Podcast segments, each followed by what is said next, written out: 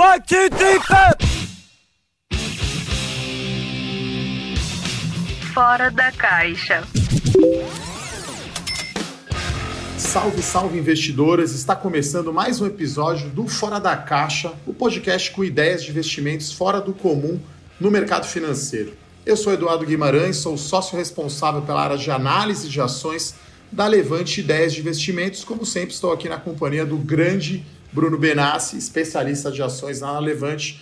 Hoje temos a honra de receber como convidada a Beatriz Fortunato. Ela é sócia fundadora e gestora de ações da Estúdio. Sejam muito bem-vindos aí, Bruno e Bia. Tudo bem? Olá, tudo bem, pessoal? Boa tarde. Prazer estar aqui com vocês hoje. Fala, pessoal, tudo bem? Bom, a gente sempre gosta, né, Bia, que já vou te chamar de Bia, né? Enfim, a gente acho que fez reuniões quando eu era analista, quando você estava na Arques, quando eu era sell-side, então eu sei que o pessoal te chama de Bia, então já vou ter essa essa intimidade aqui no nosso bate-papo de hoje. Então, primeiro eu gostaria que você se apresentasse né? É, e, falasse um pouquinho aí da sua história, né? Você já tem aí um bom tempo aí de mercado também, analisando aí ações, né? A Bia, a Bia tem, a Estúdio tem um fundo de investimento em ações, né? Então, focado em análise de empresas da Bolsa. Seja muito bem-vinda, Bia. Isso aí. É, eu sou engenheira de produção, formada pela UFRJ aqui do Rio de Janeiro, né? Sou carioca. Comecei como analista de ações, né, assim como o Eduardo era, e ainda é, né? Há 20 anos atrás, no Opportunity, que é uma casa, uma gestora é, das mais tradicionais aqui do Rio de Janeiro. Depois do Opportunity, eu fiquei três anos na Arx Capital e saí um pouco depois que a Arx foi vendida para o BNY Mellon. É, então, aí depois desses três anos na Arx, que faz mais ou menos um, um pouco mais de 10 anos atrás, a gente saiu, eu junto com os meus sócios, e montamos e fundamos a Estúdio. Né? A gente é uma, a Estúdio é uma gestora fundamentalista, né, que investe em ações brasileiras com horizonte de longo prazo. A gente tem uma única estratégia. É, nossa forma de olhar investimento em bolsa é tentar é tem um foco em compor valor com o tempo, né, dando ênfase grande ao risco de perda permanente de capital. Então é um foco é, relevante em consistência. A gente, só, a gente faz abordagem bottom-up, né, que parte sempre das companhias nós agora aqui somos 15 pessoas, das quais 11 estão integralmente focadas em estudar e entender as empresas brasileiras.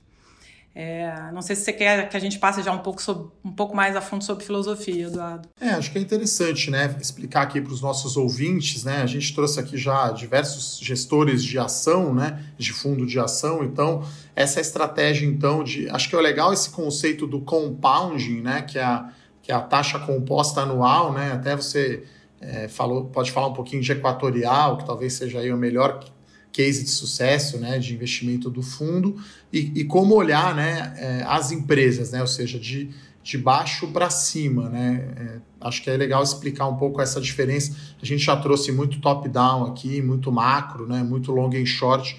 Então você está focado ali no mundo micro das empresas em achar bons negócios para investir no longo prazo, né? Isso. A gente segue o tripé assim tradicional do investimento fundamentalista, né? Que é número um, a qualidade do negócio, né? Se o mercado potencial é grande, né? Se tem bom crescimento, o retorno sobre capital é bom, a empresa tem muita é, oportunidade de reinvestimento de capital as margens são decentes para aguentar um tranco externo, como a gente está vendo esse ano, sem destruir, destruir muito valor, né? Essa questão da margem endereça um pouco aí o risco da travessia do negócio, né? É, as vantagens competitivas são sólidas, né? As barreiras de entrada são sólidas, são sustentáveis, é, ou estão sob risco de disrupção. Acho que a qualidade do negócio engloba toda essa avaliação por, por esses itens que eu passei. Segundo ponto, e na minha visão, não menos importante, difícil, eu acho difícil você argumentar aí qual é o mais importante, é a qualidade das pessoas, né? Que é o segundo pilar, eu acho que relevante para o pessoal de análise fundamentalista de uma maneira geral. Quer dizer, quem são os donos, né? Quem são os executivos, os líderes, qual é, é o nível de ética da companhia, a cultura, eles têm visão de longo prazo, o alinhamento é consistente, quais são as principais motivações e, e quais são as principais ambições das, das pessoas relevantes dentro daquele negócio. É, como eu falei, difícil argumentar qual dos dois itens é mais relevante, mas assim a gente tem dois dos principais é, investidores fundamentalistas do mundo é, advogam no sentido do, da qualidade do negócio ser mais relevante, né? Que você tem o Bill Ackman, por exemplo, que fala sempre que é muito mais fácil você encontrar bons executivos, boas pessoas, do que encontrar bons negócios.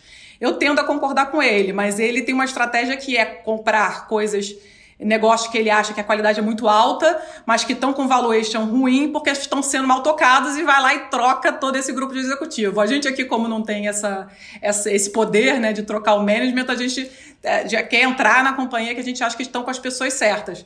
E tem o Buffett, né, que sempre que tem uma frase famosa do Buffett que diz que se você tem um negócio com uma reputação ruim e um management com uma reputação boa, depois das duas coisas se juntarem, a única que vai permanecer é a reputação do ruim do negócio, né? Ela acaba destruindo a reputação boa do, do, do management.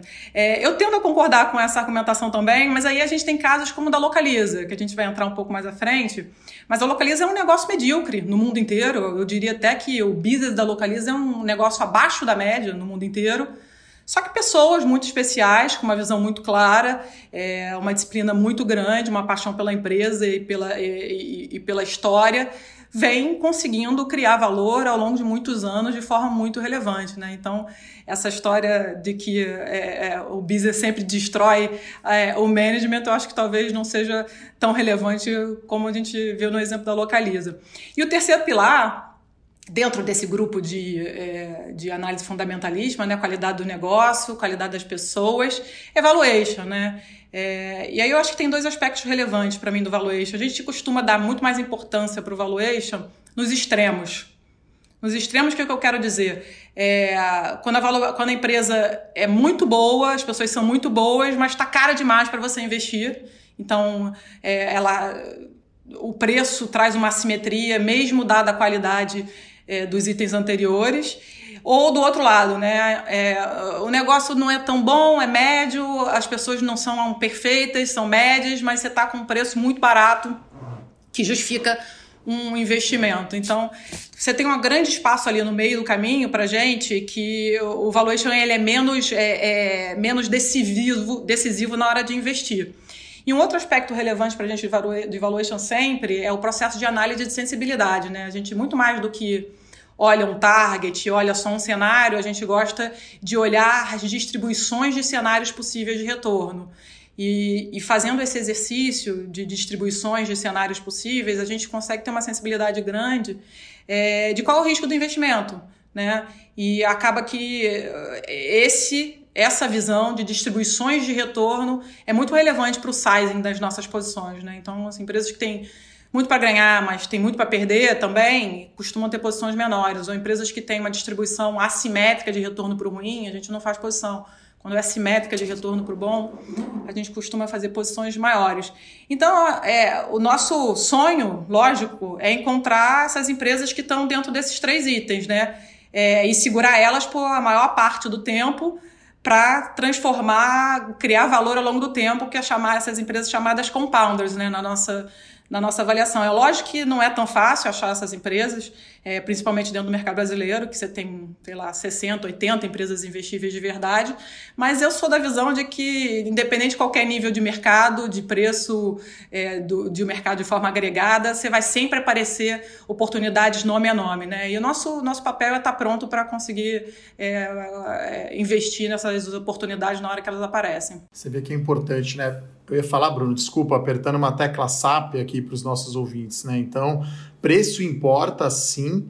Você vê que esse negócio de target é uma coisa, enfim, não existe cravar um número, né? Eu também, quando analista, sempre fazendo sensibilidade, se mudar essa variável aqui, nos cenários, o que acontece. Acho que o modelo serve muito mais para ver como mexe, dependendo da economia, dependendo da empresa, do que cravar efetivamente um número. Então, é importante você ver o fundo né, que vocês estão já há vários anos trabalhando, imagino né, que são vários anos a equipe vai construindo conhecimento sobre aquele setor, sobre aquela empresa, não tenta cravar um número, acho que realmente isso é coisa só para, enfim, só para planilha mesmo, né? Mas diga aí, Bruno, o que você ia falar.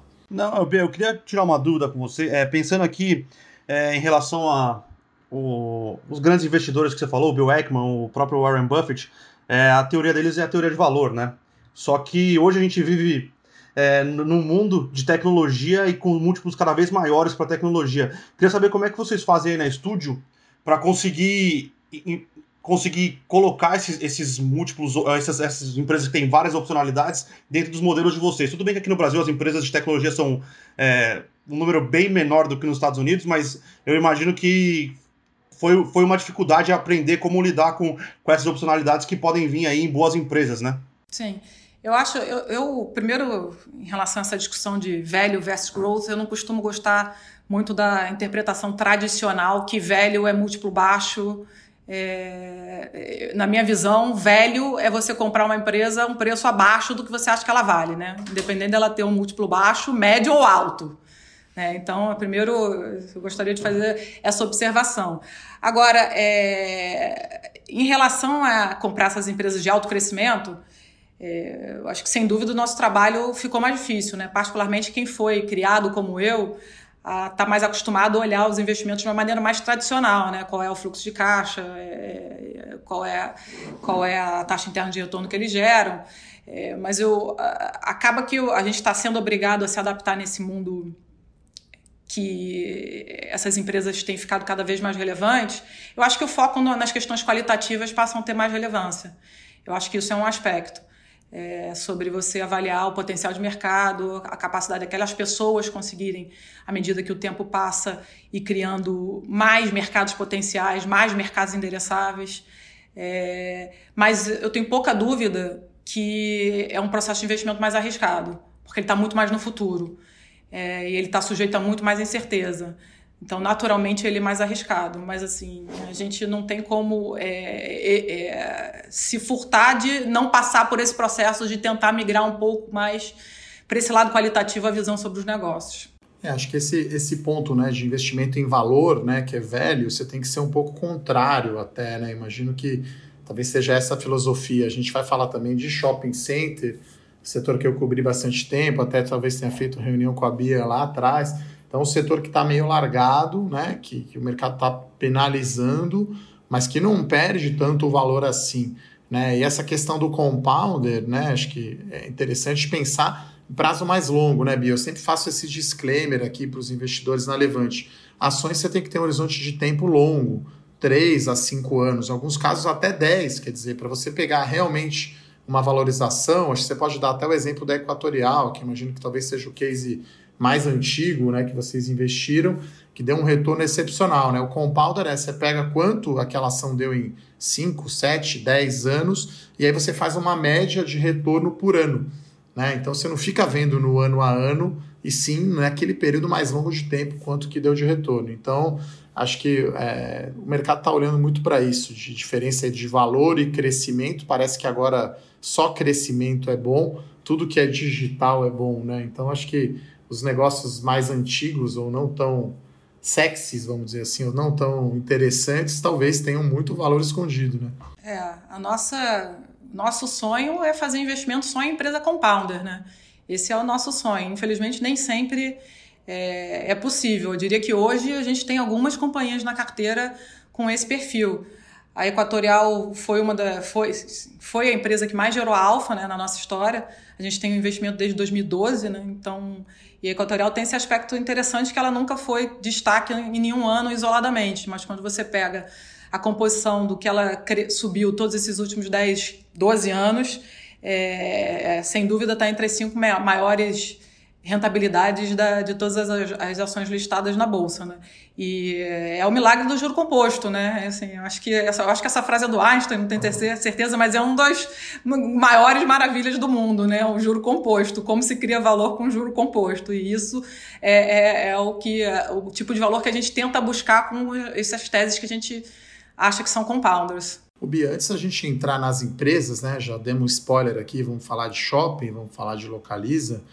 Qual o tamanho mais ou menos das posições né, que a estúdio tem no fundo e quantas empresas mais ou menos vocês têm na carteira e quantos mais ou menos vocês acompanham aí de perto, né, profundamente? Tá, hoje a maior posição da carteira é Natura, ela está com 8,5% do fundo. É, e aí a gente tem um grupo grande de empresas que rodam ali entre 6% e 5% de exposição. A gente investe total um pouco mais de 20 empresas, um número perto de 22 no total, mas a gente tem um universo de cobertura que é mais para 100, tá? Então a gente cobre 100 empresas, é, dessas 100 eu diria que entre 40 e 50 estão mais assim afiadas, para daí dessas 40 e 50 sair esse portfólio que é mais para casa de 20 companhias. Bom, já falamos aqui então de Natura, acho que a gente pode começar falando por essa empresa que fez uma aquisição que o mercado não gostou muito lá faz, faz mais tempo, que foi o The Body Shop lá fora, e depois comprou a Avon, né, consolidou talvez aí a sua presença aí no mercado de cosméticos. Então, qual é a visão aí, é a principal posição da Estúdio, a Natura? Qual que é a, a estratégia aí, o que, que vocês enxergam aí de qualidade né, na Natura, Bia? Bem, a Natura é uma empresa que tem uma reputação corporativa única, né? Assim, uma cultura muito forte, ancorada na visão dos fundadores dessa necessidade que a companhia tem de ter um impacto positivo, né? não só econômico, mas social e ambiental, né? muito em linha com esse discurso agora que virou um pouco mais mainstream de, de, de SG, mas é um discurso que e uma prática né? que a Natura já pratica há 40 anos, eu diria, com pouca dúvida de errar, que é a empresa mais forte nesses aspectos, nesse aspecto ambiental e social e de governança também. Eu acho que no aspecto SG como um todo é a companhia é, mais SG brasileira, na, na, na, minha opinião. Acho que a maioria das pessoas vai concordar com isso. É uma marca muito querida, né? Assim, tem, teve uma, receita, uma pesquisa interessante quando, logo depois que eles anunciaram a compra com a Avon, é, com as consultoras, e 80% das consultoras é, que vendiam Natura não queriam vender Avon por, e, e davam como justificativa a qualidade do produto. E aí, perguntadas para elas se a Natura passasse a ser dona da Avon, se elas venderiam a Avon, ela imediatamente mudavam a opinião. As mesmas 80% diziam que passaria a vender porque confia muito na qualidade da Natura e, e nos valores que a marca tem, né? É, a, essa categoria de cosmética é uma categoria que está atrasada em relação ao resto do mundo nesse processo de penetração de e-commerce, né, de digital. A, e a Natura fez um, um, um, processo de digitalização do canal, da relação com as consultoras, da relação das consultoras com os consumidores finais, muito relevante nos últimos dois, três anos, fazendo, dando muito mais ferramenta para essas consultoras conseguirem operar digitalmente, né, é, com maior informação sobre os consumidores finais, com maior controle sobre a experiência do, do, dos consumidores finais. E na nossa visão, e, isso vem sendo em linha com o que eles têm falado, esse processo de digitalização e essas novas ferramentas levam a um ganho de produtividade relevante das consultoras. Né? Então, assim, uma primeira tese é essa tese de que é, essa rede mais digital, com essas novas ferramentas, que é uma rede de 6 milhões de consultoras, né? são 6 milhões de representantes no mundo, é, com um produto que é muito relevante e uma marca que é muito querida, todo o potencial que essa rede aí pode criar. E na nossa visão, esse processo de digitalização que a Natura fez nos últimos dois, três anos colocou ela nesse aspecto, particularmente, à frente dos concorrentes, tá? Então, acho que esse é um primeiro ponto relevante. O segundo ponto relevante é a compra da Avon, né, que você falou.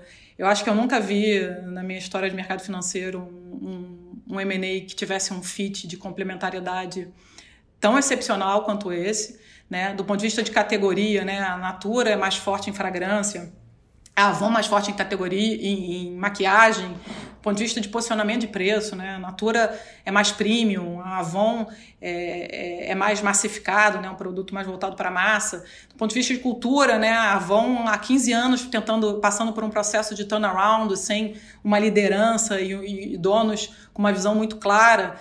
E, assim, e tudo que foi tudo em relação a essa operação acabou sendo melhor que o esperado, né? Tinha dúvida se a operação dos Estados Unidos vinha, acabou não vindo, que é uma operação mais complicada. Tinha dúvida se é, o CAD ia criar alguma restrição, porque afinal de contas as duas empresas juntas vão ter 75% de market share do canal de venda direta do Brasil. O CAD acabou não criando nenhuma restrição. É, então, assim, é um player que, que vai ser o maior player da América Latina é, que já é, né, na verdade, que as operações já estão sendo, já estão sendo unificadas, e o quarto maior player de beleza no Brasil. Né? Então a gente acha que é, entregando esse turnaround da, Natu, da Avon, junto com essas, é, esse potencial de, de, de rentabilidade e crescimento que a digitalização do canal traz, a gente acha que o retorno para os próximos dois, três, quatro anos é excepcional tá, na ação, mesmo nesse nível de preço que que ela, ela já recuperou bastante né, dos níveis de preço que ela bateu ali em março, no, março, início de abril, no, no auge da crise. E isso sem considerar possíveis outros opcionalidades, né? Que é você ir com a marca Natura para outros lugares do mundo, outras geografias. Eu acho que é uma marca que tem atributos tão fortes, né? E tão positivos que você tem essa, essa história de você poder fazer com que o mercado asiático seja um mercado relevante. Ou, por exemplo, você considerar que você vai ter um prêmio relevante para a história do SG. A companhia é muito, extremamente SG. Então é, é, é essa mais ou menos a história que a gente vê na Natura. No caso de Natura, Bia, então é uma empresa que, olhando o múltiplo de curto prazo, é cara, mas como ela tem essa, esse rate, vamos chamar assim, SG, e um crescimento e rentabilidade no futuro, você vê ela como uma compounder, por isso que ela é a maior posição aí, uma das maiores posições. É, mas você sabe que eu nem, eu nem acho que uhum. o múltiplo de curto, prazo, de curto prazo é tão caro assim. A gente está vendo alguma coisa um pouco acima de 20 vezes, você normalizando o lucro, 22, 23 para um lucro que a gente acha que cresce muito nos próximos 3, 4 anos por causa do turnaround da Avon, principalmente, quando a gente fala de bottom line. Então, quando você fala uma empresa de 23, 20, 22, 23 vezes lucro, não é tão cara assim, né? A gente tem outras companhias é, bem mais caras na carteira. Isso, isso é um dos motivos dela ser maior, porque a gente acha que ela tem todo qualitativo e o valuation, dado qualitativo, é bom. Ô, ô, Bia, deixa eu tirar uma dúvida aqui com você. É, como é que vocês fazem é, a análise de SG de vocês? É, porque hoje parece que de julho para cá a, a, palavra SG explodiu no Brasil assim. Né? Antes não era, era, algo que não era muito relevante e hoje é, todo mundo só fala de SG. Como é que vocês fazem é, para realmente comprovar que a empresa segue o que ela diz, é, para evitar qualquer pegadinha, porque qualquer hoje em dia acho que virou um pouco é, virou um pouco moda de empresa falar que é SG, mas você, você precisa parar para olhar ali, você vai ver que não é, né? É, eu posso, a gente está um pouco atrasado na, na questão mais formal do processo SG, eu posso falar disso um pouco depois, mas é, hoje a maneira como a gente faz é a verdade é que assim, quase todas as empresas que a gente investe eu acompanho há 10, 15, 20 anos, né? Eu e o Breno, que é o gestor junto comigo, e grande parte da equipe de analista também. Eu acho que você acompanhar a companhia ao longo do tempo, de muitos anos, é a melhor métrica para você saber o risco dela. Melhor métrica para saber. É, por mais diligente que você faça seu, sua análise, não tem nada melhor para detectar fragilidade ou mentira do que o tempo. Nada melhor. Então, primeiro, eu acho que essa tem essa, essa, esse filtro aí do tempo, né? Assim, as companhias que a gente vê ao longo de muito tempo que falam, como entrega. Então, daí você já sabe qual que você tem uma tendência a acreditar e qual que você tem uma tendência a não acreditar. E o lado de governança a gente sempre foi muito próximo, né? Muito forte. A, a avaliação da governança das empresas sempre foi um dos itens mais relevantes do nosso processo de investimento. No ambiental social, sem dúvida nenhuma, a gente tá, a gente precisa fazer um trabalho de casa para ter um framework um pouco mais objetivo em relação a isso. E aí, nesse sentido, é, a gente está com uma consultoria para o desenvolvimento desse processo interno, para que fique menos suscetível a discurso, né, ao que a companhia fala e mais voltado ao dado em si, relevantes, voltado para os aspectos ambientais e, e, e sociais. Né? Então a gente está durante esse, a gente está nesse processo agora com uma consultoria desenvolvendo nosso framework interno. Entendi. Não é só só para tirar uma, uma conclusão aqui também e ajudar o pessoal de casa. Pessoal, a Bia tem a Bia tem bastante anos de mercado, mas vocês, se vocês conseguirem pegar os é, os, as análises, os, releases de resultados das empresas, os conference calls das empresas, se vocês conseguem acompanhar também se a, a, equipe de gestão, a empresa, como é que ela, se o que ela prometeu, ela entregou. É, não é, não é, a experiência ajuda muito, mas se você fizer essa lição de casa e, e fizer essa análise do passado, você também consegue é, entender como é que foi, né? A questão de governança principalmente. É, acho que o tempo realmente ajuda. É, eu também olho aí o setor de shopping setor imobiliário desde 2007 é, então, vi PDG, Rossi, Impar, enfim, Clabin Segal, toda aquela aquele boom, né? Acho que talvez agora tenhamos algumas semelhanças com os IPOs de agora, com da época. Mas shopping center aconteceu algo que, enfim, todo esse tempo que eu acompanho é, era inimaginável, né? Que o shopping ficar fechado assim tanto tempo. E aí as lojas satélites, né? As lojas menores são as que dão vida ao shopping, né? Que talvez dê o maior resultado. E aí é, as, as empresas sofrendo bastante, né? Acho que do ponto de vista de valor, até uma conta que é interessante a Bia explicar, né? É, quando a gente olha o fluxo de caixa futuro das empresas de shopping, um ano só é muito pouco, né? Então, acho que o mercado parece, olhando as ações aí, perpetuar que vai ficar sempre fechado, que, que, que vai ficar ruim e que isso vai afetar né, a geração de caixa da empresa no futuro. Né? Então, como que você está enxergando aí o que aconteceu com os shoppings aí nesse ano e como que é a sua visão aí, já que preço obviamente importa, me parece os múltiplos, né, bem, bem atrativos aí para shopping, acho que nunca teve, né, uma oportunidade como essa para o setor de shopping center. É, a gente tem uma posição, concordo com você, é, a gente tem uma posição relevante em multiplan. É, acho que hoje, é, de fato, o investimento em shoppings virou um investimento contrarian, né? Eu acho que a gente está vivendo esse certo frenesi em relação a que, que o mundo físico vai acabar, né? Que os shoppings vão ser todos engolidos pelo e-commerce. É, eu concordo com essa dúvida em relação ao nível de mortalidade das pequenas e médias empresas. Né? Eu acho que esse é o setor que está sendo mais frontalmente impactado por essa crise. E os shoppings malbens são um setor, é um setor que é, depende das pequenas e médias empresas, né? depende dos restaurantes, depende das franquias. É, eu acho que isso é uma grande dúvida mesmo dessa crise, qual vai ser a taxa de mortalidade dentro desse segmento. É, mas eu acho que um aspecto interessante em relação a essa dúvida e essa grande preocupação é que individualmente, você pensa num restaurante, né? Individualmente, um restaurante é um business muito frágil, né? Porque é um business que tem pouco upside e tem muito downside. E basicamente ele é muito frágil porque tem muita competição, né? É, e justamente o fato de ter muita competição faz com que um restaurante seja frágil, mas o setor restaurante como um todo não seja frágil. Né? Porque é, morre um, nascem dois, com preço mais baixo, com a qualidade melhor. A competição gera, usando a terminologia lá do Taleb, parte de, uma, de um restaurante frágil para criar um setor antifrágil, né? Um setor acaba tendo essa, esse aspecto mais resiliente. E no final das contas, os shoppings estão expostos ao setor, né? Não é a rede YG, a loja YG. E quando você pensa no vestuário, no, nas lojas de vestuário, eu acho que a, a lógica funciona um pouco. E, e aí eu acho que tá, o que está dominando muito a tese dos shoppings é essa história que o shopping nos Estados Unidos está morrendo, né? E aí a gente tem que entrar no, no específico, né? A diferença em, do, do que é o setor nos Estados Unidos e o que é o setor aqui. Os, os Estados Unidos é um setor que tem excesso de loja. Assim, tem pouca dúvida que os Estados Unidos têm excesso de loja, em qualquer métrica que você olha. Então ele vai sofrer mais com o e-commerce, pouca dúvida. O, o Multiplan, que é a posição que a gente tem, tem 1,5% do varejo brasileiro, né? 1,5% do varejo, o topo do topo do topo do varejo brasileiro, 1,5% do varejo brasileiro.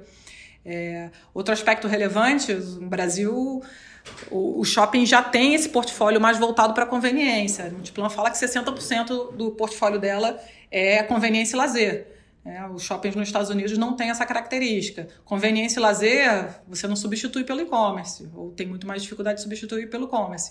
Agora, esse conveniência e lazer também não está funcionando porque a mobilidade não está permitindo, mas o e-commerce, na medida que esse processo de esse, esse problema, dificuldade de mobilidade acabar, o conveniência e lazer vai estar razoavelmente é, com a mesma proposta de valor ali. É, como o Pérez da Multiplan adora falar, né? Assim, os shoppings são oásis de segurança e conforto aqui no Brasil, dentro do caos urbano. Né? É isso que os shoppings representam para a população brasileira. Eles estão inseridos dentro de grandes aglomerações urbanas, de grandes localizações dentro de que não é o que acontece lá nos Estados Unidos, né? Que estão mais em highways, você precisa pegar um carro dirigível 20, 30 minutos para chegar no shopping. E eu acho que um outro ponto, tem mais dois pontos, eu acho que distinguem a operação dos, as operações dos Estados Unidos em relação ao Brasil. É, as operações dos Estados Unidos são muito mais ancoradas, né? Muito as âncoras, as lojas âncoras, né? Como uma JCPenney, uma Macy's, é, são, são muito mais relevantes dentro dos shoppings nos Estados Unidos do que aqui no Brasil.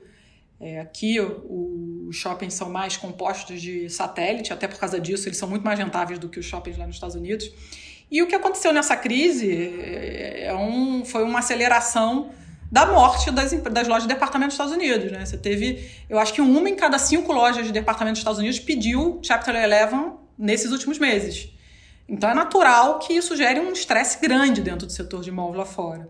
E um último aspecto, que eu acho que também engloba os shoppings da Europa, é, falando da diferença do Brasil, né, um último aspecto da Europa e dos Estados Unidos é a alavancagem. Essas empresas lá fora negócio, é, assim, ela tem, elas têm uma estrutura de balanço que é 5, 6, 7, 8, 10 vezes dívida líquida EBITDA.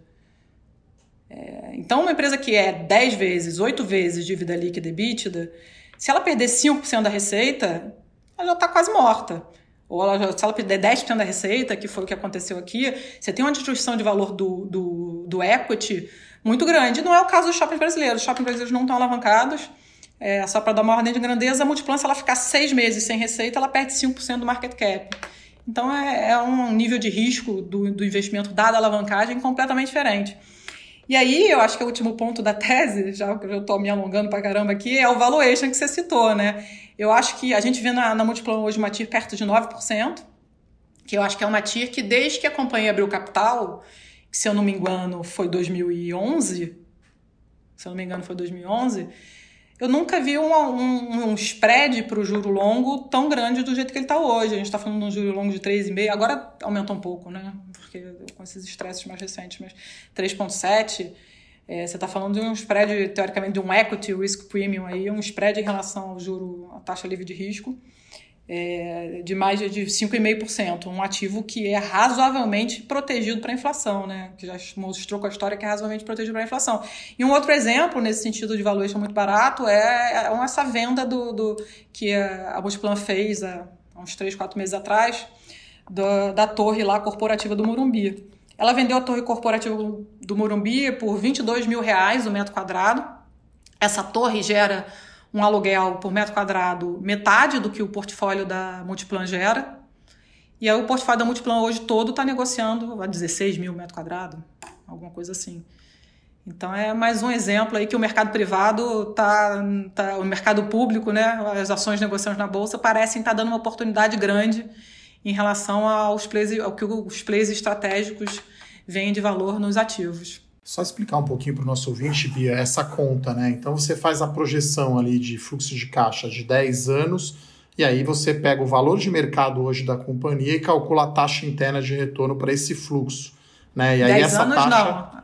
É, a gente olha a perpetuidade, né? Na perpetuidade. perpetuidade. É que geralmente faz 10 anos e aí perpetua depois de 10, né? É isso, é isso, é isso, é, é isso, que né? a gente faz, é isso. É isso. E, e, e, aí se compara com o juro real, né? Porque assim como, é, sei lá, CCR é com rodovias, ou setor elétrico, essas ações de renda, né, o mais previsíveis, são comparáveis como se fosse com título de renda fixa. Então, o Multiplan vi aqui abriu capital em 2007, né? Então, acho que realmente nunca teve esse múltiplo tão baixo, porque o mercado penaliza, as ações estão caindo 35% no ano aqui enquanto a gente grava, né?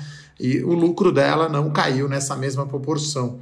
Né? Então, essa é isso que a, que a Bia estava se referindo. Ela calcula. É, essa... na verdade, o lucro vai cair, né, Eduardo? O que não caiu, o lucro desse ano vai cair provavelmente Sim. mais do que 35, mas o valor da companhia não. O valor, o valor não, da né? companhia está todo no futuro, né?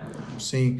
E aí você tem, enfim, cai muito mais né, a ação do que do que a projeção futura, né? E o mercado, claro, acho que é normal isso ficar olhando mais curto prazo, né? Então, olhando longo prazo, você vê, né, um retorno muito bom em cima da NTNB, né? Então, a NTNB o IPCA né, o Tesouro Direto, que rende inflação mais um tanto, então você calcula como se a ação desse um rendimento acima desse título, né? E hoje está então em deve estar tá, o quê? 5, 6%.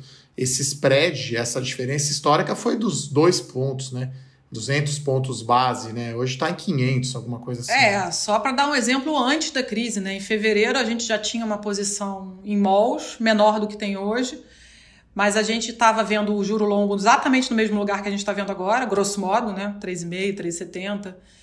E o, a Multiplan estava negociando a 6% de retorno para a gente naquele momento. Agora ela está negociando a 9%.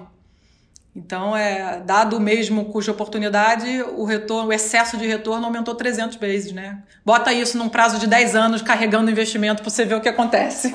E só para o pessoal entender, esse sei lá, cada meio ou cada um ponto percentual de retorno dá mais ou menos quanto a mais aí no valor cada, da empresa? Cada 1%, a duration da empresa é bem longa, né? Então cada 1% dá quase 20% de upside no papel, um 17% de upside no papel. Então o duration é o prazo, né? De como, como os contratos são longos, né? De shopping, cada contrato 5 anos. e os shoppings ficam lá por muitos e muitos anos, né? Então, um fluxo longo, um ponto percentual aí de 15 a 20% mais ou menos, né? 17.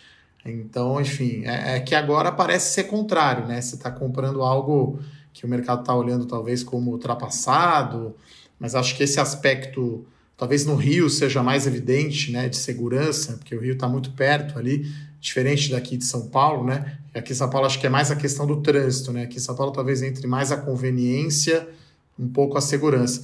É diferente, né? Você tem restaurante, você tem cinema, entretenimento e, e próprio vestuário, né? Acho que, enfim, a gente, eu estou gravando aqui da minha casa, talvez a Bia seja na casa dela lá no Rio também gravando. Então, roupa é difícil comprar online, né? Ainda mais no Brasil que não tem essa cultura. Você compra, não serviu, devolve a camisa. Não é muito prático, né? Mas fácil lá experimentar, ficou bom ou não. Então, acho que a hora que reabrir a economia, acho que a grande questão, né, Bia, acho que é essas, essas lojas satélite, né? Que loja que vai estar, tá, que vai aguentar, que loja que não vai. Claramente as empresas acho que tem muito fôlego, tem baixa dívida e tem um fluxo de caixa tranquilo.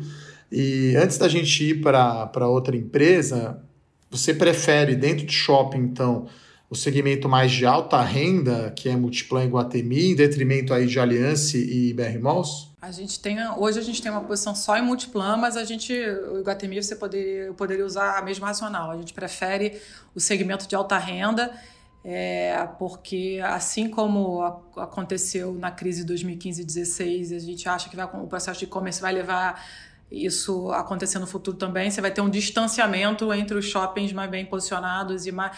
Não é só. Não é alta. Na verdade, não é que ele seja alta renda, é os shoppings mais produtivos. O que a gente gosta são dos shoppings mais produtivos. Eles podem não necessariamente ser, ele pode ser mais média renda, mas que ele seja mais produtivo. Os portfólios mais produtivos vão ser se destacar, vão aumentar a diferença em relação aos, ao portfólio menos produtivos. Acho que esse exemplo do que aconteceu em 2015 e 2016 ali no pico da crise do governo Dilma, é, se a gente pegasse as maior, a, os 100 é, piores shoppings brasileiros em termos de vacância, eles estavam com uma vacância média de 40%. Quando a gente olhava o Iguatemi Multiplan, o portfólio do Iguatemi no Multiplan, nesse período de 15 e 16, era exatamente igual que estava agora no início do ano. Então, se, nos momentos de crise, no momento em que você tem um setor um pouco com vento mais contra, você abre muito é, a, a diferença de performance entre os shoppings melhores e os piores. É, mesmo falando um pouco de fusão, né? Você falou aí da, da Natura, acho que uma fusão bem sucedida foi a aliança com a Sonai, né? Acho que ficou uma empresa bem melhor. É, mesmo assim, a aliança você ainda acha bem menos interessante do que Iguatemi e Multiplan? Então, é, eu acho que a, foi excepcional a, a, fusão, de fato agregou valor, né? Eles entregaram sinergia, assim, é, tudo indica que vão entregar mais sinergia do que o esperado. Mas no final das contas, o portfólio ele foi puxado um pouco para baixo, né? O portfólio da Aliança, a gente não olhava a Sonai, a gente olhava assim, a gente sempre cobriu mais a Aliança. O portfólio, como a, venda por metro quadrado média do, do, do, portfólio da Sonai era uma venda mais pobre, quando você juntou, você fez com que o portfólio tivesse tomasse um downgrade. E quanto menor a venda por metro quadrado do portfólio, menos a gente gosta mesmo que aparentemente tenha prêmio de valuation. A gente acha que tem, tá? Quando a gente olha nas nossas premissas bases, o retorno que eu vejo 9 para Multiplan, eu devo estar tá vendo alguma coisa perto de 10,5, talvez até 11 na Aliança. Mas é num cenário tudo mais constante, sem estressar o modelo, sem considerar que o e-commerce vai fazer com que eles sofram mais do que a Multiplan, entendeu? Sem considerar o que a gente acha que são os riscos, que se eles se concretizarem, vai impactar mais o portfólio da Aliança do que da Multiplan. Bom, acho que hoje a gente não tem como fugir da. A gente está gravando aqui numa quarta-feira à tarde, e aí ontem à noite tivemos a notícia da fusão da Localiza com a Unidas, e aí você curiosamente falou aí da Localiza no início, então se já era uma empresa aí bem gerida, que na minha opinião já tinha vantagem competitiva de tamanho e escala, né, que já conseguia comprar o carro bem, Agora, mais ainda, né? Claro que é cedo ainda para falar de sinergias, de ganhos, até a gente não sabe se o CAD vai aprovar, mas cria-se um gigante, né? Então, acho que, a minha opinião, é que a Localiza fica ainda mais forte junto com a Unidas. O tamanho e escala é uma vantagem competitiva grande que ela tem. E aí eu não tinha pensado nisso, né? Que talvez o Brasil seja o único país aí que esse setor é, é visto como bom, vamos chamar assim, né? Eu até gosto desse setor. A gente está vendo aí crescer 20%, 30% ao ano, né? É um dos poucos setores, na minha opinião, de ação aqui que cresce gerando valor, né? O retorno sobre o capital investido é acima do custo de capital. Então, qual que é a sua visão aí de Localiza e, claro, sobre essa fusão, cria uma empresa aí de 500 mil carros, né? Na frota fica bastante dominante aí nesse setor só com a movida de capital aberto. Legal. É, bem, a Localiza, eu passei ali naquela parte da qualidade das pessoas, acho que é uma das melhores empresas do Brasil, né? Para mim está aí entre as top 3, top 5, é, com um histórico longo de criação de valor, uma cultura, uma governança excepcionais, uma visão de super longo prazo ali dos fundadores, tocada pelos fundadores ainda, né? É, num setor muito competitivo, mas que a companhia conseguiu criar através dessa visão de cultura e execução e paixão vantagens muito sólidas, né? É engraçado porque ela tem pequenas vantagens, né, em cada etapa do processo que somadas no final justificam todo o excesso de retorno sobre capital que ela tem em relação ao custo de capital, mas em relação aos concorrentes também, né? Então ela compra o carro um pouquinho melhor é, porque ela tem mais escala e porque ela tem mais expertise de mercado. Ela aluga o carro um pouco melhor, né? acaba tendo uma utilização do ativo um pouco melhor, um serviço um pouco superior. Ela vende o carro um pouco melhor porque ela consegue acabar atingindo mais diretamente o consumidor final. É, e aí essas, todos esses pilares criam em conjunto a vantagem competitiva da empresa. Né? Assim, o mercado, como você falou, que já vinha crescendo bastante nos últimos anos, né, por causa dessa história, essa, esse shift, né, a gente pode dizer assim, um shift cultural de alugar ao, ao invés de ter, né, é, é, engraçado porque assim diversas vezes você você ao longo desses últimos anos né eu, acompanho a história desde do IPO diversas vezes você acha ah, a empresa tá cara né e, e, e, aí ela cria um novo mercado potencial né a empresa tinha 200 e poucos mil carros aí foi lá o melhor produto para o motorista do Uber e mais barato. E aí criou um mercado de 600 mil carros para poder explorar. É, aí depois de começar a explorar razoavelmente bem o, o, o, Uber, lançou essa semana, acho que foi essa semana, né? Lançou o produto para pessoa física, né? Que é o Localiza Meu, que é fazer para fazer tentar convencer as pessoas ao invés de comprar o carro, alugar. E é um produto que é mais barato aparentemente gera 30% ao ano de economia para a pessoa física, e melhor, porque é, oferece serviço, a pessoa não precisa fazer a manutenção do carro, não precisa depois vender o carro. Então, assim, uma proposta de valor incrível, né? Assim, é um produto superior né, com preço mais baixo.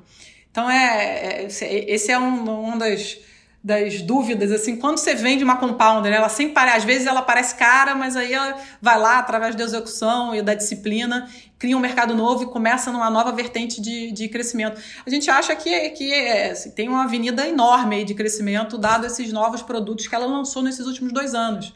É, é um business que sofreu muito com o Covid, né? Porque é um business essencialmente de mobilidade, mas esse troço vai acabar algum momento, né? Aí as pessoas vão poder voltar a circular naturalmente. E, e, a gente já tinha essa visão, a gente aumentou a posição ao longo da crise, porque já tinha essa visão que ela vai atravessar mais forte, né?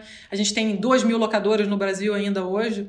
E a gente viu durante os primeiros meses ali da, da quarentena, a terceira, o terceiro maior player que é movida tendo que vender carro né, para fazer liquidez, você imagina como é que estavam esses outros 2 mil players, né? Então, assim, pouca dúvida que a Localiza ia conseguir ganhar market share e eventualmente sair maior e mais forte da crise do que se não tivesse tido a crise, né? Isso é uma coisa curiosa. É, e aí agora, hoje, essa super surpresa, né? Que mais uma, criando mais uma avenida potencial de, de criação de valor gigantesca, que é a fusão com a Unidas, segundo maior player do setor, é, que certamente vão ter sinergias relevantes né, na compra do carro, porque vão conseguir comprar o carro mais, mais barato, na parte de execução, de utilização de ativo também, muito provavelmente, na utilização de ágil da aquisição. Então, é, a gente. É, eu tenho um pouco de preocupação se não vai ter alguma restrição de CAD. Eu acho que é possível que tenha alguma restrição de CAD, particularmente no, no business de hack, né, na operação dos aeroportos. Mas é, é assim, pouca dúvida que parece um negócio que vai abrir mais um, um, um, uma, uma estrada aí grande de criação de valor. o Bia, em Localiza, você não acha que é um movimento estratégico? Porque a gente via, né, por conta do aumento da concorrência da Unidas e da Movida, isso até é bom, né, para a gente que aluga carro, né, estava com preço barato. O ROIC, né, o retorno sobre o capital investido, da Localiza a diferença para as outras estava diminuindo. E agora, como ela vai ficar muito maior, né, ela vai ter dois terços aí do mercado de aluguel de veículos, talvez tenha alguma restrição do CAD, porque a, a, Unidas era mais forte em frotas, né, e a Localiza mais forte em hack. Então, acho que tem uma complementaridade, ela vai ficar maior, vai ficar com 500 mil carros aí a frota, e aí ela aumenta a diferença, né, para a Movida e para as outras, e nesse setor, tamanho e escala faz diferença, porque é o único setor que dá para você comprar o carro vende um ano depois ele valendo mais, né? Então, olha só como ele consegue comprar bem, né? Até algo talvez seja uma jabuticaba, né? Talvez só no Brasil exista uma coisa desse tipo, né? É, eu acho que é engraçado, porque eu acho que foi uma mudança de mindset da empresa, né? A empresa sempre foi muito consistente em dizer que não fazia aquisição. Aí a gente viu a Hertz, né, que foi uma coisa muito menor há poucos meses atrás. É, eu não sei exatamente, eu não tenho uma leitura muito clara sobre essa mudança da empresa, mas eu tenho um, um guess. É, o setor começou a crescer muito. E, e até eu acho que isso é um dos motivos que fez com que o ROIC das outras conseguisse se aproximar um pouco dela. Começou a ventar muito a favor. O setor crescendo muito. A Localiza, com todas as vantagens competitivas dela, ela não tinha capacidade de crescer tanto mais do que ela já vinha crescendo, que eram muitos milhares de carros por ano. E acabou permitindo que com esse setor todo crescendo, que houvesse de fato essa proximidade, essa aproximação da Unidas e, em relação a, a, ao ROIC que a Localiza conseguia fazer. E aí, talvez exatamente isso tenha feito com que ela mudasse um pouco o mindset, que de repente agora vale a pena eu, eu, eu comprar, porque eu consigo dar um salto de tamanho e, e comprar braço para continuar é, absorvendo todas essas milhares de carros que o setor tá, tem crescido por ano. Mas assim, é uma visão mais, é mais opinião do que, do que certeza. Não, e acabou de acontecer, né? Enquanto a gente grava aqui, as ações subiram, acho que Localiza subiu 14 e Unidas subiu 17. Acho que é um, é um raro caso, talvez, aí de, de fusão que agrega valor, né? Acho que tem um alinhamento dos fundadores, tanto de Unidas quanto Localiza, eles vão continuar acionistas, mais ou menos aí fazendo um paralelo, foi o que aconteceu com a Aliança e Sonai, né? Houve um acordo, né? É só lembrar que acho que foi ano passado tinham se pensado uma fusão Marfrig e BRF, que claro não deu certo, não tinha fit, não tinha alinhamento de acionista. E aí acho que entra num game muito mais de crescimento, né? Agora se a empresa combinada crescia 27% ao ano, acho que agora vai poder crescer mais no mercado ainda pouco penetrado, né? Se tem ali uma população grande que, que tem mais de 20 anos, que tem cartão de crédito e que pode alugar um carro, né? Então acho que fica aí, como você falou, uma avenida talvez aí grande de crescimento e se olha o múltiplo com a alta de hoje parece caro, né? Mas você vê o tamanho do mercado, né? Unidas e Localiza tem 13 milhões, né, de clientes e tem 64 milhões de pessoas adultas com mais de 20 anos no Brasil. Então, acho que tem uma avenida grande aí de crescimento e parece, na minha opinião, que tem um fit de estratégia, né? A Unidas era muito forte em frotas, a líder, em rent-a-car, né? No, no, veículo não era tanto. Então, acho que vai dar uma boa sinergia aí e vai para uma nova rodada aí de crescimento, né? Então, enfim, acho que algo inesperado, né? Enquanto a gente grava aqui, fomos pegos de surpresa aí na manhã de hoje com essa fusão, né? Número um comprando a dois. Acho que não é a Antártica comprando a Brahma, não é tão grande assim, não vai ficar tão, não vai ficar líder assim como a Ambev, mas fica realmente uma empresa grande, né? E que vai ter um poder aí de barganha, de vantagem competitiva bem maior do que a concorrência, né? É, e acho que o, o que vale para o setor também é que o setor continua com ventos positivos, porque hoje a gente está olhando aqui, a Movida, que é o terceiro player, também teve uma alta forte, né? Você parar para pensar, a lógica seria que, pô, a primeira se juntou com a segunda, a terceira hoje deveria ter caído, ainda mais que hoje o dia foi bastante negativo. E não, a Movida subiu 5%, 5% hoje. Então o vento parece estar positivo para o setor ainda, né? É, prevaleceu a interpretação na, na Movida de que a competição no setor vai diminuir. Eu tenho minhas dúvidas se para a Movida é bom. é, fica muito grande, né? Até pensando do ponto de vista de usuário, né? Quando você ia alugar, Unidas Localiza e, e Movida, era um serviço parecido, a Localiza acho que tinha um serviço muito melhor, as outras diminuíram a diferença e foram chegando mais perto ali na rentabilidade. Agora acho que a Localiza, enfim, é um case, né? Unida sempre teve um descontão, né, de múltiplo em relação à Localiza, por SG, por governança, por tradição. Agora, se você pega Unidas vira Localiza, vamos dizer assim, né, vale mais só pelo re-rating, né? Você acha que isso pode acontecer, Bia? É, a, a relação de troca foi feita com um desconto grande para Unidas, né? Não se manteve um desconto grande. Realmente ela deu um prêmio de alguma coisa de 7, 8% em relação ao valor de mercado. Então, a relação de troca manteve o grande prêmio da Localiza. Não, é que nesse caso, né, se a Unidas continuasse sozinha, ia valer muito menos, né? Então, mesmo com esse... A relação de troca é basicamente 7,7 é, é, localiza 23... É, na verdade, é 23,15 para Unidas e 76 e pouquinho para localiza. Mas acho que aí você gera mais valor, né? Você pega uma empresa maior, com governança, com alinhamento de acionista, talvez é, um é múltiplo. É, é por isso tinha... que a localiza está subindo hoje, né? Porque o todo vai valer mais, né? É, no final, como você falou, teve esse prêmio, né? Então a Unida subiu mais, né? Do que a localiza para ajustar, mas acho que no futuro, enfim, porque você tinha, sei lá, grosso modo, uma empresa que negociava 20 vezes EV/EBIT da outra 10. Né? Aí na média agora está dando 18. Né? Então, de repente, você pode pôr a nova empresa inteira nas 20 vezes. Né? Claro que essas são contas simples, né? Imagino que vocês olhem múltiplos aí, mas não usem, obviamente, te usa fluxo de caixa, né? O movimento de hoje já praticamente endereçou isso aí que você falou, já fez com que o consolidado migrasse para o valuation da, da Localiza. É, então. É, é Mas não tem sinergia faz, ainda né? na conta, ainda não tem Sim. sinergia na conta. É, não tem integração de mix, né? Não tem mais crescimento. Acho que, enfim, é, é olhar realmente lá na frente. Então, então, acho que pode ser aí um caso bem sucedido aí de fusão, né? A gente falou aqui de Natura com Avon, falamos de aliança com a Sonai Sierra Brasil, né, que criou aí a empresa maior, né, de área bruta locável, mas como a Bia comentou, uma receita um pouco menor por metro quadrado ou por shopping.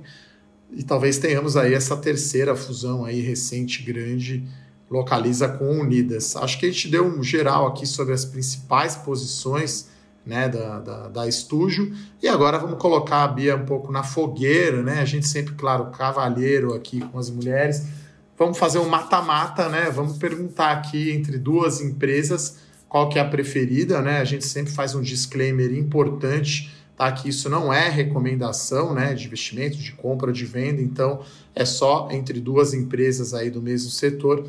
Qual que é a preferência aí da Bia e lá da Estúdio? Vamos entrar então no bloco mata-mata. Mata-mata. É, a gente não falou ainda, né? Talvez você tenha como o preço importa, não sei se você tem muita posição aí dos bancos digitais, né? Acho que está bem acirrada a concorrência aí, André Esteves versus Benchimol, BTG versus XP. Até falei com sotaque carioca aí sem querer. Então, BTG versus XP, qual que é a sua preferência? Eu acho que é engraçado, né? A gente gosta das duas, vou ficar um pouco no muro. É, não vou ficar um pouco, não, vou ficar totalmente no muro. A gente gosta, a gente gosta das duas empresas, a gente tem posições parecidas nas duas, é, nessa tese aí de financial deepening, né? E é verdade que quando você lê o jornal parece que o cerne da questão é a briga entre a BTG e a SP, e a gente acha que não. Acho que o relevante é a briga delas, das duas, contra os bancões, né? É, 90% dos ativos financeiros ainda estão dentro dos grandes bancos, né? Assim, é, é, quando a gente e, e, o banco esse negócio quando a gente olha o nível de receita dos bancos é, do setor bancário no Brasil é um nível de receita muito alto, né? E o custo muito alto também. Então é um setor que parece ser muito suscetível aí à disrupção. Então a gente gosta das duas. A gente acha que é são é uma oferta de produto melhor, um serviço melhor com preço melhor, num ecossistema digital rápido, eficiente, então uma proposta de valor superior e a gente acha que a briga é das duas contra os bancões. Você não acha aí, provocando um pouco no bom sentido, que o BTG Digital seria o concorrente natural da XP, que acho que Itaú ou os grandes bancos, acho que nem não tem a agilidade necessária né, para concorrer diretamente com o XP. Né? Você não acha que com o BTG Digital, com o BTG Mais agora, que ele não vai chegar mais perto da XP? Eu acho que sim, mas aparentemente o posicionamento do BTG é um posicionamento um pouco acima, né? Em termos de nicho de cliente. Mas eu, a gente tem a visão de que é, os dois têm uma avenida de crescimento em cima do pool de receita dos bancos. Pode até ser que uma parcela menor é, a gente tem visto, a gente tem tido uma sensação nos últimos meses que a XP está muito grande, né? A XP está um gigante. Então ela vai lá, pega um caminhão de receita nova em cima dos bancos e até acaba que tem uma coisa ou outra que, que escoa para o BTG. Mas no final das contas, a gente acha que o processo dos próximos anos é que as duas, a gente vai olhar daqui a cinco anos, a gente vai ver que o market share das duas cresceu em relação aos bancões, nossa visão. Legal. Bom, continuando aqui no mata-mata, né? Lembrando que a gente é mais breve aqui no mata-mata, eu me estendi um pouco aqui nessa questão da BTG versus XP. O próximo é no setor de saúde, né? São duas empresas aí que crescem muito via aquisição, Apivida versus Intermédica. Temos a Apivida, a gente não tem Intermédica, Apivida, para mim a Apivida é um, um clássico compounder aí, é uma empresa com uma vantagem competitiva muito sólida, tentar ser rápido. Por que prefiro a pedida em relação à intermédica? É a empresa de dono, né, tocada pelos fundadores. Ah, os donos têm uma participação gigante na empresa, né, 70%. Então, número um, isso. E número dois, é, o, a empresa é muito mais dominante nas regiões que ela tem participação relevante, como o Nordeste. Não, a, a Intermédica é assim, uma, uma, companhia excepcional, tem feito trabalho excepcional, mas não tem o nível de dominância onde está do jeito que tem a Pevida. Legal, acho que esse realmente é um verdadeiro clássico. Aqui estamos colocando só os clássicos aqui, os grandes é difícil realmente, até um pouco cruel aí que escolher entre um e outro. No próximo aqui vamos falar de um setor que acho que agora está ficando um pouco mais interessante, né, de distribuição de combustível. Então, BR distribuidora, agora privatizada versus Cosan. A gente tem uma participação em BR, a gente não tem participação em COSAN, é, por causa de valuation, número um, a gente acha a BR mais barata, é, principalmente diante de todo o processo de turnaround que esse novo board aí, que é um dos boards, talvez seja um dos melhores boards do Brasil, tem feito. Então, de fato, mesmo durante essa loucura que tem sido essa crise, eles têm entregue aí parte relevante do que eles se pro, propuseram a fazer.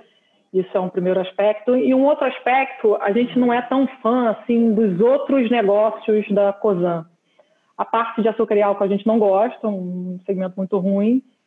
E a parte da Congás, que agora vai ser a Compass, né, que está fazendo IPO também, não é que a gente não gosta, a gente até gosta, mas é, acha que o que está sendo prometido é excessivamente otimista, né? Tanto do aspecto de crescer volume de gás de uma maneira geral pelo Brasil, como do parte aí do lado mais da Congás, a gente tem uma certa preocupação com é, qual é o nível normalizado de retorno dessa operação, dado que ela está passando agora por um ciclo regulatório muito favorável, a gente não tende a não, não achar que os próximos ciclos serão tão favoráveis como esse. Bom, entrando agora em commodities, né? Então, com, a, com o dólar em alta, né? Dólar aqui futuro 5,50, Suzano versus Clabin. Acho que é outra fusão também que foi muito bem sucedida, né? Suzano com a fibra antiga Votorantim celulose papel. Qual é a sua preferência, Bia? A gente tem Suzano, a gente gosta de Suzano, e aqui basicamente porque a gente tem uma visão positiva da celulose, né? É... E aí o, o, mais um player mais puro aí de celulose é a Suzano. A gente a gente gosta da celulose porque acha que está num nível de preço que tem mais upside do que downside, é um nível de preço em que você já desloca da produção, tira da produção os players de mais alto custo, né? principalmente a Europa, isso do lado da oferta.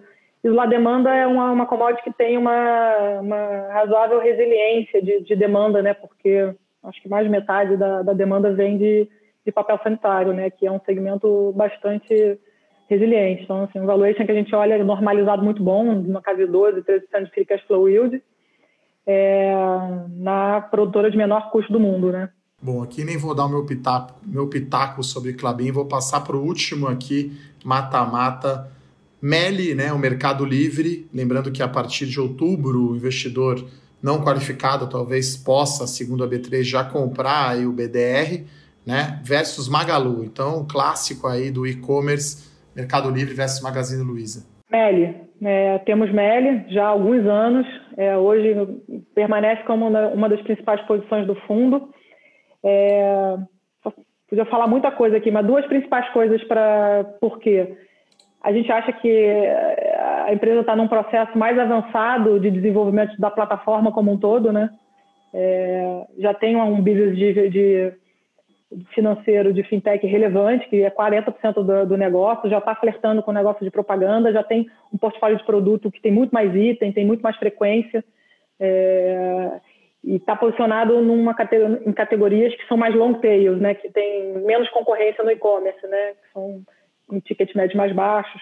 Então, isso é um primeiro aspecto. E o segundo aspecto, valuation. A gente olha hoje o valuation da Meli, aproximadamente metade do, do valuation da Magazine Luiza, quando a gente olha é VGMV, né, que é o, o tamanho da empresa dividido pelo valor total dos bens que ela transaciona na plataforma.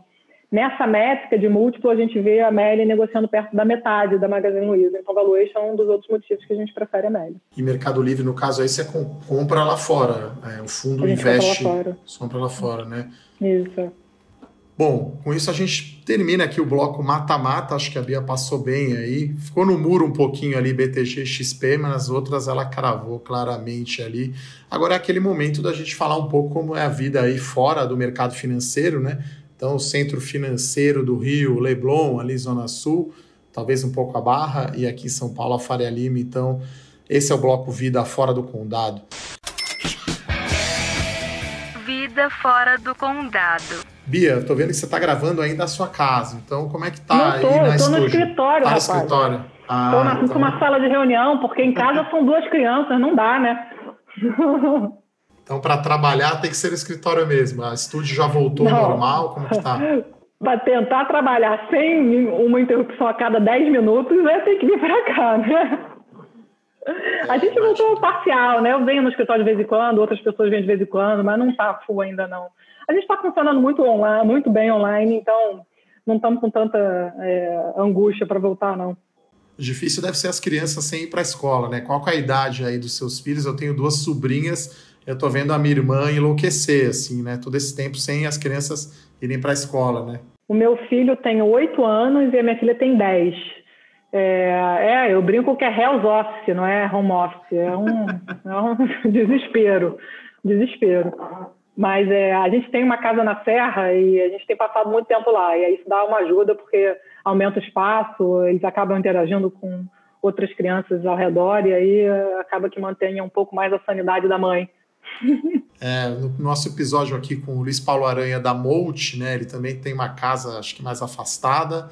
E aí tem acho que dois cachorros, dois filhos pequenos, e a gente gravando o podcast, cachorro, criança no fundo, a esposa dele fazendo um call. Um abraço aí pro Aranha se ele estiver ouvindo. Então, realmente, Hell's Office é engraçado, né? Então a gente acha às vezes que está corrido, né? A minha irmã fala: você não sabe de nada. Com uma menina, minha sobrinha tem dois, uma tem dois, a outra tem oito. Então, realmente fica corrido. E em termos aí de hobbies, vamos chamar assim, né? Mercado financeiro é bem agitado. Você, mais ou menos como eu, tem 20 anos aí de mercado. Que, que você faz aí para dar uma relaxada? E se você conseguiu aí ler alguma coisa interessante aí nessa pandemia? Bem, o nosso trabalho é um trabalho caótico, né? Assim, muito demandante, né? essa necessidade permanente de tomar decisão, de tomar risco, de nunca estar na zona de conforto, né? Estar tá sempre perdendo dinheiro em alguma coisa. Isso é tudo muito estafante, né? Então, assim, do outro lado, eu tenho uma vida pessoal muito calma, né? Assim, sou casada há muitos anos, tenho os filhos, gosto de passar muito tempo com as crianças. Como eu falei, a gente passa muito tempo nessa casa na Serra, né? Eu, eu adoro a vida rural, adoro a vida rural. É, eu gosto muito de ler também, é, assim, gosto, gosto muito de fazer exercício, a gente vê muita série. É, essa é outra coisa legal. É, eu vi a primeira série com, com os meus filhos durante essa quarentena, que foi Stranger Things, que foi, foi uma delícia ver uma série com eles, um negócio, uma série super bacana, que eles é, curtiram pra caramba. Estou é, terminando de ver uma série agora que, que é uma série que há muito tempo que uma série não me impacta tanto assim. Você me pediu para falar de livro, eu estou falando de série, né, Eduardo? Tem problema? Ah, mas, é, mas, tá, mas tá valendo, porque série Você acho que é mais que fácil. Falar? Né? Você queria que eu falasse neurociência e ó, tô fugindo para série. Pode ir para série, tudo bem. Até vou falar depois, né? Já vou falar. Eu vi ontem o Social Dilemma. É assustador, né? Esse documentário. Vou ver com os meus filhos. Está programado é para ver com meus filhos. Assustador. Eu falei pro é. Bruno, pro pessoal da análise lá, para tudo, assiste que aí você meio que quer largar o celular, assim, você se sente e, escravo. E pra ter filho dizem que é mais complicado ainda, né? Mais é, assustador porque... ainda, né? É, então eu tenho a sobrinha de 8 anos, já falei pra minha irmã, fiquei super preocupado.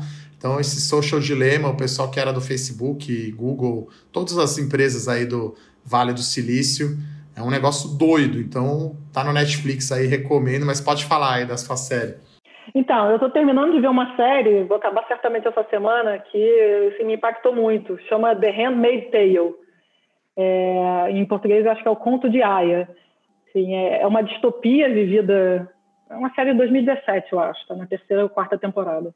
É uma distopia que é vivida nos tempos de hoje, né, onde um grupo totalitarista religioso toma o poder nos Estados Unidos. E, e, é basicamente uma série assim que fala do sofrimento feminino diante de todo tipo de subjugamento que você pode pensar. E assim de como toda grande mentira começa com pequenas mentiras, né? Então, assim, uma série muito forte, assim, impactante emocionalmente, uma fotografia linda, uma atuação também muito emocionante assim, da personagem principal. Estou positivamente surpresa com a série. Tinha bastante tempo que uma série não, não me tocava desse jeito. É no Netflix que ela fica? É do Netflix? É do Hulu. É, Hulu tá. que você pode ver pela Globoplay. É, tá. Acho que tem no Netflix é. também. Em português é o conto da Aya, até com aquela atriz do Mad Men, que é famosa. Exatamente, lá, a atriz é. do Mad Men. Ela tá é. arrasando na é. série. Arrasando na série. Ela tá um, um escândalo. É, mas é uma Elizabeth série feminina. Moss, né? é. é. uma série feminina, mas é assim, é, é muito tocante, bastante tocante. De mas livro, é bom, né? Acho que é bom ver coisas diferentes, né? Então, é. enfim, Mas quem, bom. quem gosta, tem gente que não gosta de ver coisa forte, né? Eu, eu sou do grupo que gosta de sofrer, então assim, eu. Ah, eu não, mas o. Ô, Bia, o Eduardo tá tranquilo com isso, ele torce pro São Paulo, então Tá, ele tá, tá tranquilo aí. É que, como eu sou muito racional, eu falei pro Bruno, eu só faço short São Paulo, entendeu? SPSF, SPFC 3 vende. 10 anos ganhando dinheiro. Tô 10 anos ganhando dinheiro, tá tranquilo, não, não ganho o dinheiro que os caras ganham. Então, vamos lá. Falando então de livro, então, essa série, então, Handmaid's, uh, Handmaid's Tale, né? O, conto de Aya realmente eu gosto de ver os ratings aqui, né? E MDB tem um rating de 8,5 para essa série, então é um, é um boa indicação. É um bom Vamos rating. colocar depois no nosso Twitter ali do Fora da Caixa, né? Essa Vou seguir vocês, ainda não sigo. Eu Stranger Things que... é muito legal, né? Vintage total, ah, né? Trilha sonora boa. É ah, bem ainda relax, mais eu né? que nasci nos anos 80, né? É uma ah. delícia, né? É então é bem, é bem vintage, bem relax, né? Essa daí, o conto de Aya, já deve ser um negócio mais pesado. É, esse é mais soco no estômago, esse é bem soco no estômago. Principalmente para as mulheres. que você ia comentar? Então, o livro. Livro, eu, eu falei de uma série do Hulu, eu vou falar do, do livro do Bob Iger, que é o CEO da Disney, que é a dona do Hulu. É, eu acho que é um CEO, é um CEO, talvez seja um dos principais CEOs aí dos nossos tempos, né? Está 15 anos, 15 anos à frente da, da Disney. E, e, o, e o, o, livro conta assim, esse processo que ele levou né, a Disney, que é uma empresa centenária, né, assim, a abraçar a inovação, né, a desafiar o próprio modelo de negócio ah, e conseguir se manter como uma produtora de conteúdo relevante, mesmo nesse mundo em que o Netflix apareceu como um trator, né? Então, assim, barra assim, movimentos nada óbvios do, do que ele fez nesse processo de migração dos parques e dos hotéis para a compra da Pixar, da Marvel e para a entrada nesse mundo do streaming. É, é, acho que é, assim, é, um livro bem legal, um dos livros que eu mais gostei de ter lido esse ano. É, aqui eu estou vendo o, o nome. O nome é The Ride of a Lifetime. É. Exatamente, é, esqueci de falar o nome. The é. Ride of a Lifetime. É. O Iger é I-G-E-R, né? Com é, I. Ele é, era com I. É Bob Iger é. que fala, mas é... Ele é o CEO é, da Walt Disney, enfim. Realmente a empresa se reinventou, né? Comprou a Star Wars, que eu sou mega fã, enfim. Isso aí, comprou o Vingadores. Então, é isso, né? É isso. Você está falando aí do catálogo Vingadores e Star Wars, né? Então, olha só o valor aí que a gente tem. Então a gente vai colocar depois, pessoal, lá no Twitter o Fora da Caixa. A Bia depois segue a gente lá. E com isso, acho que a gente encerra aqui o Vida Fora do Condado. Não sei se tem algum outro ponto aí que você queira comentar antes da gente ir para a parte final. Não, acho que está bem coberto, né? Acho que está bem, né? Foi bem. Stranger Things e Conto de Aya e a, a vida aí do CEO. Lições de uma vida do CEO Robert, Robert Iger. Bom, vamos agora então para o momento esperado, aí o call fora da caixa. Até estava brincando aqui antes de começar que hoje em dia é difícil realmente ter algo que ninguém não olhou, né? Mas eu acho que são coisas talvez não tão óbvias ou não tão que não chamam tanto atenção, calls até contrários. Vamos ver o que, que a gente, que, que a Bia da Estúdio trouxe para a gente aí de call fora da caixa. Call fora da caixa. Vamos lá, é, é uma posição razoavelmente nova, nossa, a gente fez deve ter dois, três meses, é, e ele tem, um, tem dois aspectos meio fora da caixa. Primeiro que é um setor que não gera tanto entusiasmo, assim, né, que é o setor de supermercados. A, a, a empresa é o Grupo Carrefour, é, que é o maior player de atacarejo no Brasil, né, e com a, através da rede Atacadão. É um formato que tem crescido razoavelmente bem dentro dos formatos disponíveis de supermercado. É, a operação tem uma vantagem competitiva grande, porque é a escala que dá a vantagem competitiva para esse negócio, né? Você precisa comprar mais barato para conseguir repassar para preço e ser o preço mais atrativo do segmento, consegue crescer razoavelmente bem com, com um retorno sobre o capital bom. Tem tido um ano espetacular, né? A gente tem visto aí os números agregados do setor de supermercado, tem crescido desde que a quarentena começou ali em março, tem crescido 20% ao ano, então um ano de crescimento bem acima do esperado, com margens bem acima do esperado. E a gente acha que está num valuation assim, é, bastante bom dado o perfil do negócio, que é um perfil de um negócio que cresce e que tem ROIC alto. Está negociando hoje a perto de 16 vezes lucro, 2021. É, eu acho que um, um, exemplo bom do que, que eu acho que exemplifica, acho que for, na direção de que o, valor é interessante do Carrefour. A gente está vendo um IPO agora do terceiro maior player do, do segmento de atacarejo no Brasil, que é o Grupo Mateus, né, um grupo mais focado no Nordeste e eles estão fazendo uma tentativa de um IPO que vai sair, eu acho, alguma coisa perto de 22 vezes o lucro 2021, mas um lucro que cresce em relação ao lucro de 19, assim, 50, não, duas a três vezes. Eu acho que o lucro é mais do que o dobro de 2019, que eles estão tentando vender a 22 vezes em 2021. Então, o Carrefour com lucro que cresce bem menos, pouco, né, no, daqui de 2019 em relação a 21, está tradando a 16 vezes e lembrando que o Carrefour é perto de seis vezes o tamanho do Grupo Mateus e, escala é um driver de valor relevante.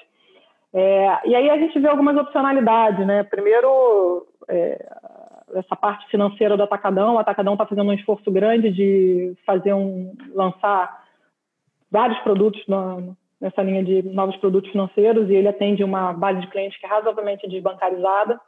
Então pode ser que isso consiga gerar algum nível de valor para o futuro. E uma outra opcionalidade que a gente vê, que aí talvez seja o aspecto do call que é um pouco um call um pouco fora da caixa, tem a ver com o possível business de e-commerce. A gente vê no mundo inteiro uma dificuldade muito grande de aumento de penetração online no segmento de supermercado, né? Os Estados Unidos tinha até essa pandemia começar a penetração do e-commerce dentro do supermercado, que eles chamam de grocery lá, né? Era só 2%. Mesmo a Amazon, com, mesmo depois de comprar Whole Foods, não conseguiu deslanchar nessa operação de, de supermercado lá fora.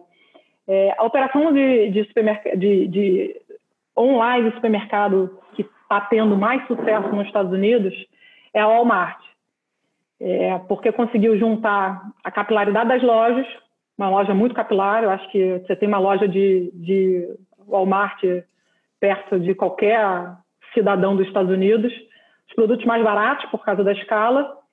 E ele lançou, quando ele lançou o produto de click and collect, né, que você compra no site e passa de carro na porta da loja para pegar, parece que ele uniu as duas grandes vantagens da operação do Walmart, né, que é você ter é, os melhores preços, né, acesso aos melhores preços, sem precisar entrar numa loja e uma loja razoavelmente perto para você pegar é, os produtos que você comprou online. Aí, quando a gente olha para essa história que está indo super bem lá nos Estados Unidos e realmente é, botou a Walmart de novo para o jogo em relação à Amazon, em relação ao e-commerce, a gente acha que a, a, companhia aqui do Brasil que tem os ativos para fazer isso e para conseguir atacar esse pool de receita online é, através do canal online de supermercado é o Carrefour. Então, é, a empresa ainda está no processo inicial desse de explorar essa oportunidade, mas a gente acha que, assim como o Walmart fez nos Estados Unidos,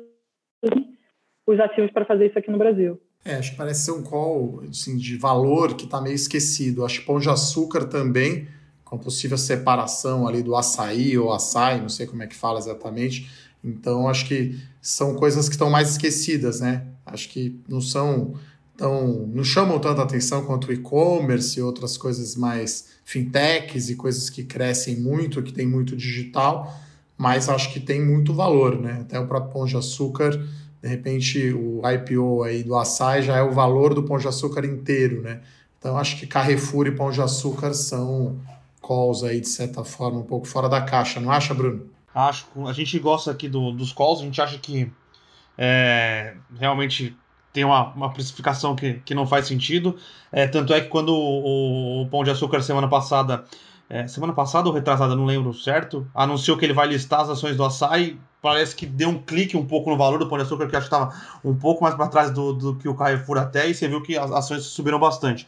Então é um setor que a gente gosta, que a gente acompanha aqui, e parece que tá meio largado porque não tem tech, não, ou não faz nada de tech, né? Mas a gente sabe que essa questão do click, click and collect, principalmente como o Walmart fez nos Estados Unidos, é, é, é uma junção aí de tech com com físico que, que pode destravar bastante valor. É, só ver a iniciativa aí do, do Pão de Açúcar, que eu, como cliente, considerava muito ruim, preferia ir no Sans Club ou ir num atacado. Agora tem o James, que assim, ainda tá meio, meio capenga, mas tem dia que funciona, né? Você compra, até chega as coisas, até tem lá. Já é uma vantagem, né? Enfim, eu uso para comprar cerveja artesanal na promoção. Então, enfim, acho que isso fecha aí o nosso podcast de hoje, falando aí do Call Fora da Caixa da Bia Beatriz Fortunato, da Estúdio, falando sobre Carrefour.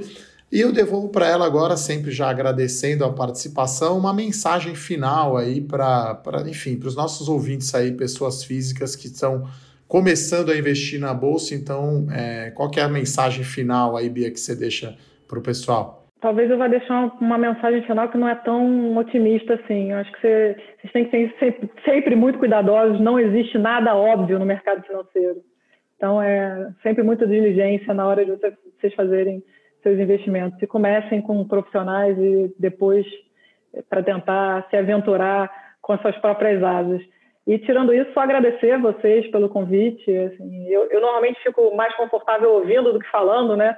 perguntando do que respondendo, mas foi um prazer aí participar com vocês. É legal essa mensagem mais cautelosa. A gente sempre faz esses disclaimers aqui, né? Que não tem almoço de graça, que você não vai ficar rico amanhã. Investir em ação é às vezes até um pouco tedioso, aquele exemplo de ficar esperando a grama crescer.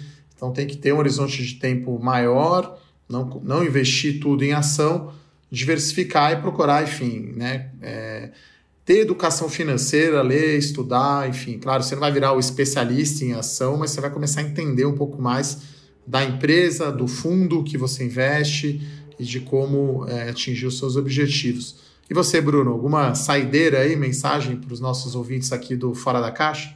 Eu tô, tô com a Bea também, acho que é, educação financeira e entender o que você está fazendo é, é, fundamental, né? Acho que é muito importante aí se dedicar, um, se dedicar bastante tempo antes de tentar tomar as próprias decisões, né? É, aquela história, dica é de filme, de série, de livro, né? Para investir, a recomendação é análise. Então, a gente deu aqui alguns livros e séries, vamos colocar depois no Twitter, mas recomendação, você investir, tem todo um estudo, né? Você viu que a Bia comentou, a localiza quantos anos aí que ela acompanha, né? Shopping eu também conheço há bastante tempo, então, enfim, você vai sempre estudando, vai aprendendo mais sobre os setores. Bom, é isso, pessoal. Agradecer então novamente. Obrigado, Bia. Valeu, Bruno. Se você gostou desse podcast, dá aquela, aquela curtida, compartilha aí com aquele seu amigo. É isso, muito obrigado. Até a próxima. Obrigado, gente. Tchau, Valeu, tchau. pessoal. Valeu. Fora da caixa.